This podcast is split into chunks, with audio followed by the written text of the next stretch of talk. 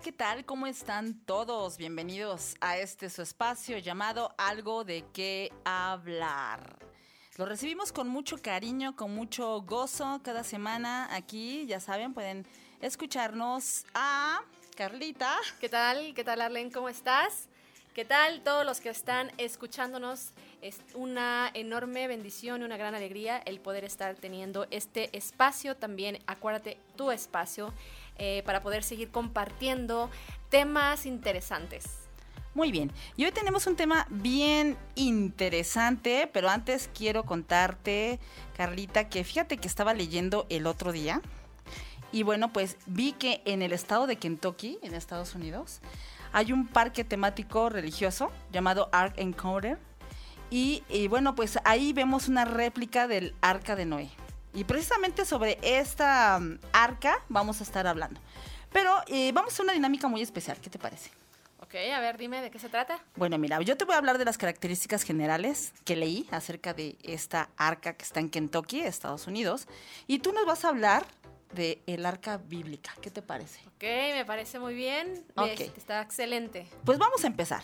Fíjate, estaba leyendo que bueno, esta arca, esta enorme embarcación es la pieza central de este parque que les comento y costó cerca de 100 millones de dólares en un presupuesto que fue financiado con donaciones privadas. Fíjate, ¿no? O sea, te pones a pensar, ¿quién puede donar para esta embarcación? Pues aquí fue posible. 100 millones de dólares, híjole, no sé cuánto es en pesos mexicanos. Creo que son es mucho dinero. más- eh, 2 mil millones de pesos mexicanos. Imagínate, Este, nada eso más. Es una gran cantidad de dinero. Pero mira qué interesante, yo te voy a hablar, como tú decías, del arca bíblica.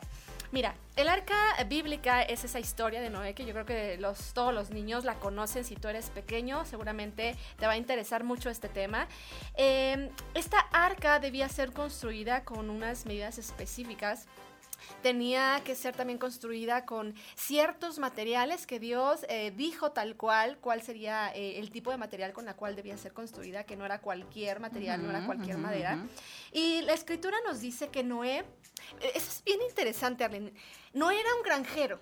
Fíjate. O sea, realmente en cuestión de a lo mejor saber qué tanto podía trabajar la madera, no lo sé, digo, una persona que se dedica a la granja, en este caso en los tiempos antiguos, puede ser una persona que sí sabía de algunas cosas en cuestión de, de- de la madera, en cuestiones de, de hacer las cercas, en cuestión de los recipientes, de los comederos para los animales.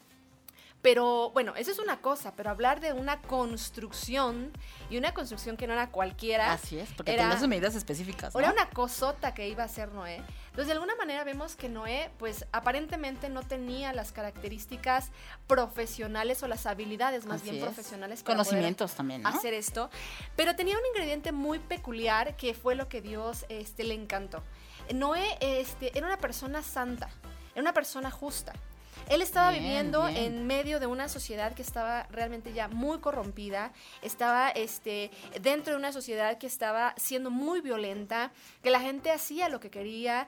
Eh, de hecho, eh, dice la palabra que eh, los hombres, las mujeres, estaban haciendo situaciones bastante complejas y bastante eh, desastrosas, lamentables desagradables, y ¿no? pecaminosas. Adiós. Y en este caso Noé era una persona que, que buscaba la rectitud, que era una persona íntegra delante de Dios y pues también por ende él, él mismo compartía esto hacia sus familiares, a, su- a sus hijos, a su esposa. Entonces dice que de repente se le aparece Dios y empieza a decirle, oye, ¿sabes qué? Noé, tengo un plan porque esta situación de la humanidad como está Ya, es ahorita suficiente. es terrible. O sea, ya esto está mal, esto está, va a terminar mal, necesito ponerle un alto. Entonces le dice, ¿sabes qué? Noé, tú te vas a encargar de hacer esta arca. Cuando Noé tiene a sus hijos, él tenía aproximadamente 500 años, cuando tiene a sus tres hijos que se mencionan en la Biblia, Sem, Sem, Cam Cam, y. Jafet. Y pues bueno, estos chicos tuvieron la oportunidad de ir creciendo, pero cuando inicia a construir el arca, dice la Biblia que Noé ya era un hombre de 600 años. Imagínate nada más. Yo, yo sí, es una de las preguntas que yo le voy a hacer a Dios cuando llegue al cielo. Es ¿en qué momento empezaba a deteriorarse el cuerpo físico de la persona? Porque antes eran demasiado longevos, vivían muchísimos años. Así es. ¿En qué, momen- por- ¿En qué momento les empezaba a salir las canas, las arrugas, el cansancio muscular, el deterioro eh, de, de los, de las articulaciones? Eh, porque ya se podían reproducir a los 30 años. Entonces, no era un hombre de 600 años cuando se emprende este, En proyecto, este proyecto, así de, a- es. de hacer el arca que Dios le estaba indicando hacer. Fíjate qué interesante, y ese puntito lo vamos a retomar más adelante. Bueno, pues vamos a, yo voy a regresar a esta arca que te comento. Fíjate que esta arca está construida con 7.787 metros cúbicos de madera distribuidos en 155 metros de largo, 26 de ancho y 15 de altura. O sea, las mismas medidas en codos, aproximadamente es por codo 0.50 centímetros, si no me equivoco, si no me corriges, que le ordenó Dios a Noé según el libro de Génesis, ¿verdad? Y fíjate qué interesante, y aquí es donde podemos ver la magnitud de esta arca. Esta mide un poco más de un campo de fútbol americano. Imagínate. Va lo mismo con el arca bíblica. Este, dice la Biblia en Génesis capítulo 6, versículo 15, que el arca debía tener 300 codos, como tú lo mencionabas, de largo, 50 de ancho y 30 de alto. Eh, un codo mide aproximadamente 45.72 centímetros. Por poquito. Tú, eh, tú decías, eras .5 metros, o sea, Punto casi, 50, casi ajá, sí, medio sí, sí, sí. metro mide un codo. Entonces, realmente las dimensiones de esta construcción, de esta gran arca, eran impresionantes. Era algo que, que no se había construido en aquella... eh, iba a dejar sorprendidos a... y a que todas las realmente personas. llamaba la atención, ¿no? O sea, el Oye, tamaño. ¿Dónde escondes una cosa con- de este tamaño, de estas Claro. dimensiones? O Sí, sea, sí. no se puede Sí, por mucho que te quieras ir a este allá eh, eh, por el monte, este, no, o sea, Noé iba a hacer esta construcción, no iba a pasar desapercibida. Así es. Eh, toda la gente que estaba eh, en ese tiempo iba a darse cuenta de que la estaba construyendo porque no la iba a poder ocultar. Entonces vemos que era un arca bastante grande. Claro que sí, fue una eh, algo titánico aquello, ¿verdad? Sí. Bueno, yo te tengo el versus de la de esta embarcación que te digo, que está en este parque temático. Y fíjate, seis años se llevaron en construirla. Yo no sé, no tengo ni la menor idea de cuántas personas, cientos de personas, quiero Trabajaron. imaginarme, estuvieron trabajando desde ingenieros, arquitectos. Yo no lo sé, estoy hablando en esta época, ¿no? Seis años se llevaron, ¿no? Y más, échale los que tenían ya en plan, en sueño, en proyecto, no sé, lo que tú quieras. Imagínate. Cuéntame tú. Noé. Noé recibió, recibió este, este encomienda y fíjate que a Noé le llevó aproximadamente 100 años en terminar de construir el arca. No sé si alguien le apoyó fuera de su familia, sus hijos sí, sus hijos estuvieron ahí con él, pero no sé si alguien más porque realmente la gente de- eh, que estaba a su alrededor no creía en el suceso que se iba a venir después, que era la situación del diluvio. Eh, no, no creían tampoco en Dios, por lo tanto, pues el que Noé dijera es que Dios me la mandó a hacer, pues era así como que, pues sí, pues este será como tu cuento, será tu Dios, porque Sí, yo no sí, creo en sí. él. Entonces no creo que haya tenido mucho apoyo eh, de nadie, de ni los vecinos, ni siquiera familiares medio cercanos, nadie. Este, 100 años, Arlen. ¿Cuántas veces a lo mejor en alguna ocasión Dios te ha dicho un proyecto, un propósito, e inclusive la promesa de que tu familia va a llegar a los pies de Cristo? Y decimos, ya, Señor, ya, porque las situaciones se ponen cada vez más difíciles, porque los pleitos son más grandes, porque, este, eh, ya apúrate. Y Noé fue paciente durante 100 años construyendo con fidelidad, con perseverancia esta arca. Imagínate aquí, pues ya nada más fueron seis años, ¿verdad? Pues no sabe, lo bueno de esto es que sabemos que ya no va a haber un diluvio, ¿verdad? Ah, lo bueno, solamente es un parque temático. Pero bueno, vamos al siguiente punto. Fíjate, en su interior de esta embarcación hay tres cubiertas, de lo que llaman ellos entretenimiento educativo. Me imagino que en cada cubierta debe de haber algún área específica, ¿verdad? Que visitar.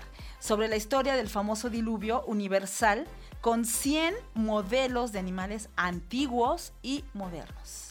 En el caso del arca bíblica, se calcula que albergó aproximadamente a un poquito más de 125 mil animales. Ejemplares, wow. O sea, este, qué capacidad.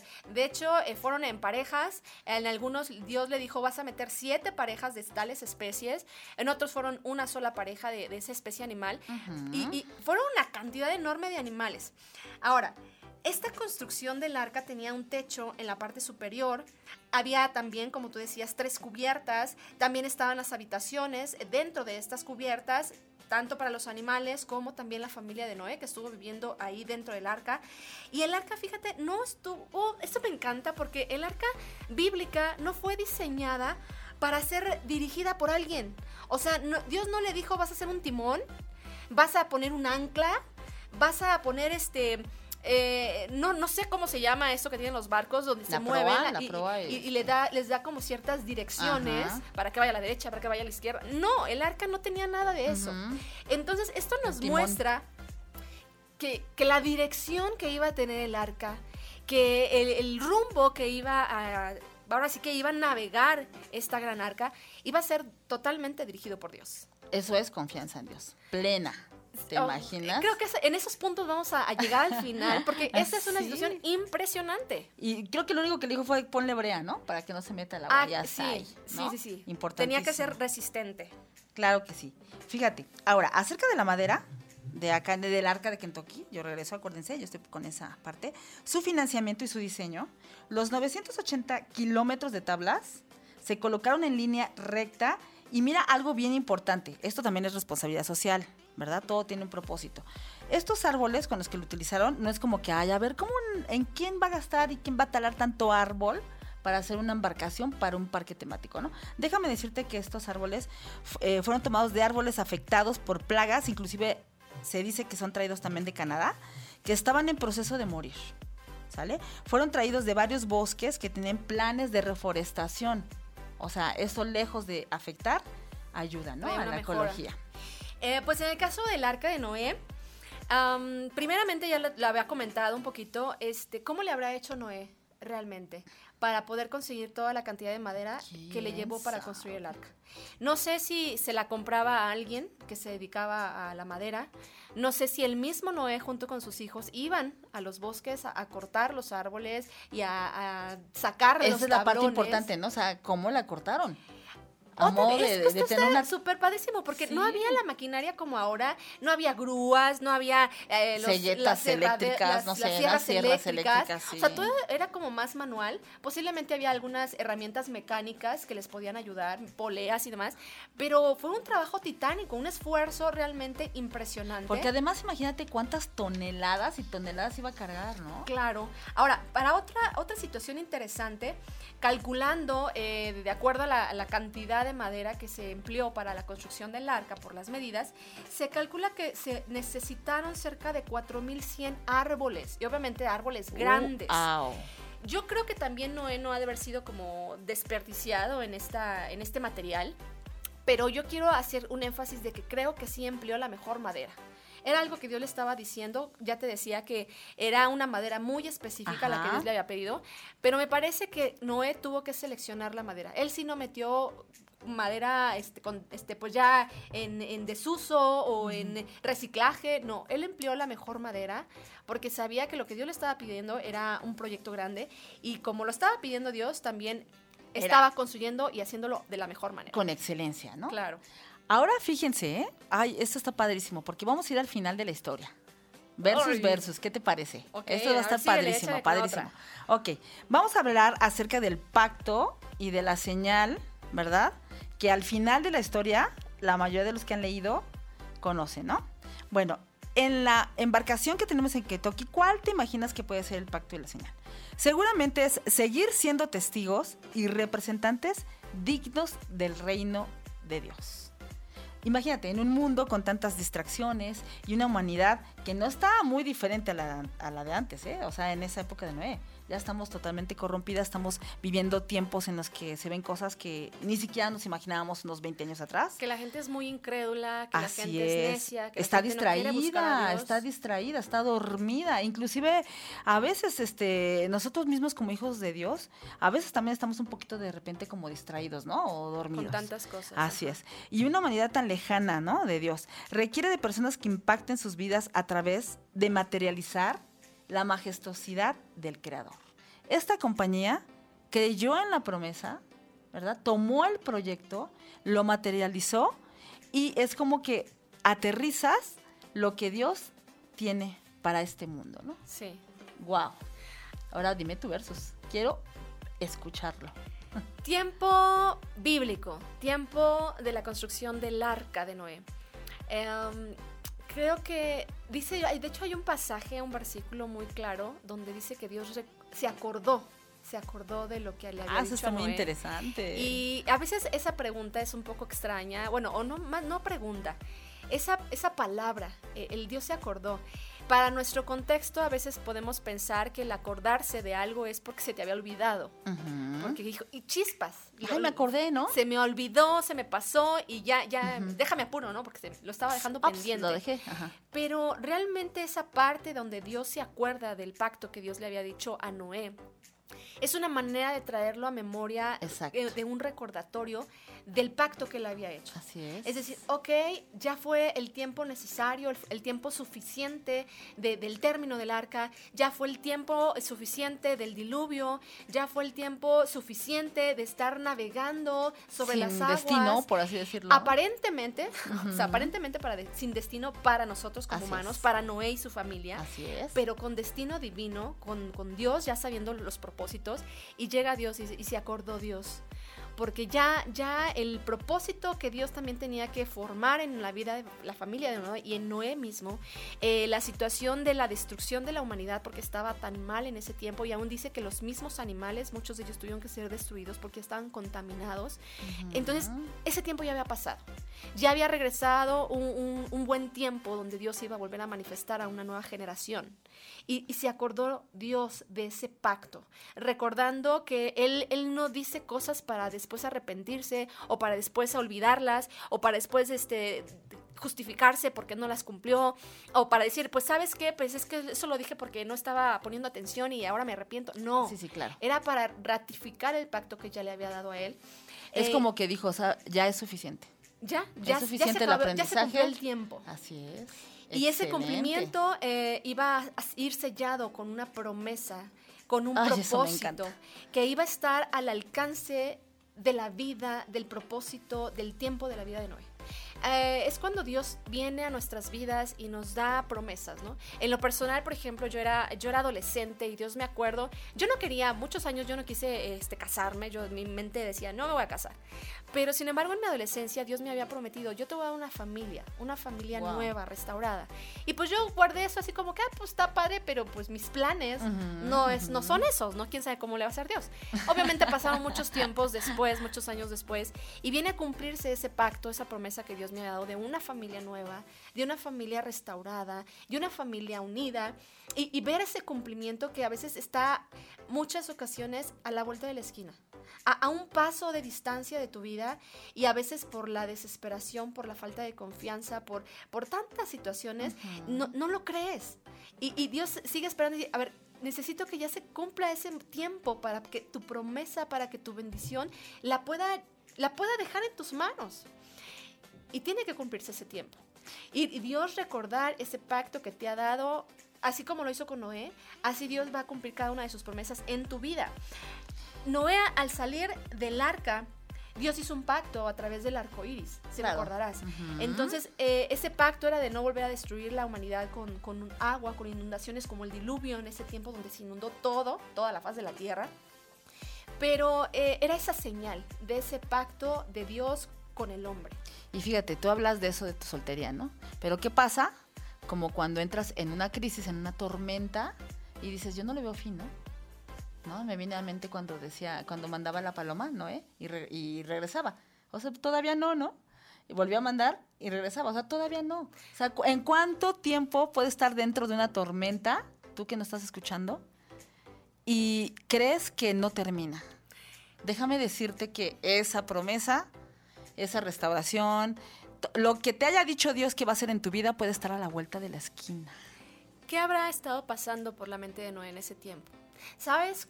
Les llevó cerca de un poquito más de un año estar dentro del arca. Wow. O sea, entre los días que estaba lloviendo, entre los días que dejó de llover y el barca estaba flotando, entre que empezó a bajar el agua y el arca pudo llegar al punto destino donde Dios quería, más de un año estuvieron dentro del ¿Qué pudo haber aprendido esa familia en un año? Mm, ¿Qué pudo haber reestructurado esa familia en un año? Es que no solamente fue la familia, eh, y todo iba a ser nuevo. Claro. O sea, era la, la- la- la única familia que iba, estaba, iba a estar en, en el mundo. O sea, eh, aparte primicia dentro de un nuevo mundo, ¿no? Iban a iniciar de nuevo todo. O sea, de nuevo, eh, o sea, un nuevo lugar, una nueva casa. Nuevos proyectos. Nuevo estilo de vida. Nuevos la- oficios que también iban a tener que trabajar. Sí. O sea, muchísimas cosas. Una nueva oportunidad, una segunda oportunidad. La humanidad tiene todavía una segunda oportunidad. Creo que esta historia Wow. nos deja grandes enseñanzas que, que poder eh, Ay, comprender. a mí hiciste que me A mí fíjate que también se hicieron- no sé si es el, no Sí, creo que sea el aire No, acondicionado, no, no. sé si nos lo, nos lo prendieron, pero creo que esta historia nos lleva a, a ponernos a pensar un poco eh, en dejar, dejar que nuestra navegación, así como, como esta arca de Noé, que la navegación de nuestra vida eh, lleve el timón Dios. El control de nuestro navío sea dirigido por Dios. A pesar de- de- del tiempo que lleve, A pesar de lo fuerte de la a tormenta. pesar de lo difícil que pueda ser esto, este, de verdad no hay mejor dirección, no hay mejor control que el que Dios pueda tener de nuestra vida. Y mira que te lo están diciendo dos personas que ya pasaron por eso. Por eso lo hablamos. Pues vamos a dejarte los puntos que hemos Ah, encontrado sí, interesantes de esta historia. Muy bien. Por- es tiempo de que vayas por la libreta, Taran. por el bolígrafo y anotes. Punto número uno. Fíjate, punto práctico, ¿eh? Puntualidad. Chicos, llega a tiempo a la cita y no después de la hora fijada para la salida. Noé tenía cierto que le dijo Dios, tienes que hacer esto, y él fue diligente, metió a los animales que tiene que meter, metió a su familia y llegó a tiempo a la cita con Dios. Eh, quiero que aquí na- nada más comentar, eh, Storlen, ¿cuántas veces Dios nos ha dicho algo, no? Empieza a hacer esto, ya sea empieza a arreglar tus papeles para algo, empieza a arreglar tu casa, empieza o termina tus Pon estudios, pon orden en esto. pon orden en esta situación y postergamos y dejamos y dejamos y se nos Sí. pasa, se nos pasan muchos proyectos padrísimos que luego Dios nos manda por no ser puntuales y por no estar en el momento preciso que Dios quiere para la bendición. Uy, wow. Número dos, planea a futuro. En este caso, Noé dice que este, no estaba lloviendo cuando él estaba construyendo el arca. Imagínate, se, se cree que en el tiempo de Noé no llovía y que, bueno, realmente la situación o la idea de que iba a llover, iba a caer un como diluvio, era como muy extraña, loca, muy, ¿no? muy loca. Sí. Entonces era Muy difícil, ¿no? De, de poder creerla. Sin embargo, Noé dice que empezó a construir el arca sin importar que existiera o no existiera la lluvia. Pero él fue diligente, planeó, calculó, trabajó. Y esto es bien importante. No dejemos las cosas para el mañana pensando que después vendrá algo. No, planeemos el futuro. A veces dejamos de las cosas. Mucha gente dice, mi, mi tiempo ahorita no es para Dios. O sea, porque estoy en mi plena juventud, porque estoy este, Todavía en no mis estoy hijos, listo. estoy en mi trabajo, todavía no estoy listo. La religión, que Dios no es religión, pero mucha gente dice, la religión o Dios es para ya cuando esté grande, ya para cuando esté viejito que me está acercando casi casi a, a la muerte. Y no, no dejemos las cosas para el futuro. Planemos, planeemos nuestro futuro desde nuestro presente y pues obviamente vamos a perder, no, más bien no nos vamos a perder de muchas oportunidades. Muy bien. Punto número 3. Nunca te sientas viejo. Recuerda que Noé tenía 600 años cuando comenzó con su misión. ¿Cuántos años tienes? ¿Cuál es el proyecto, el sueño que Dios ha puesto en tu corazón? No te preocupes por la edad. Dios te tiene en sus planes. Y seguramente Dios te ha dicho muchas cosas que puedes hacer, entonces hazlas ya. Además, tu tiempo no es el de él. Punto número 4. No escuches a los criticones, no escuches a las personas necias e, e incrédulas que no quieren participar. Ay, de- haz a un lado sus comentarios, continúa en el trabajo que Dios te ha encomendado y deja esas críticas y esos comentarios negativos, échalos a la basura. Punto número 5. Esfuérzate. En todo lo que hagas y construyas, procura hacerlo con alta calidad.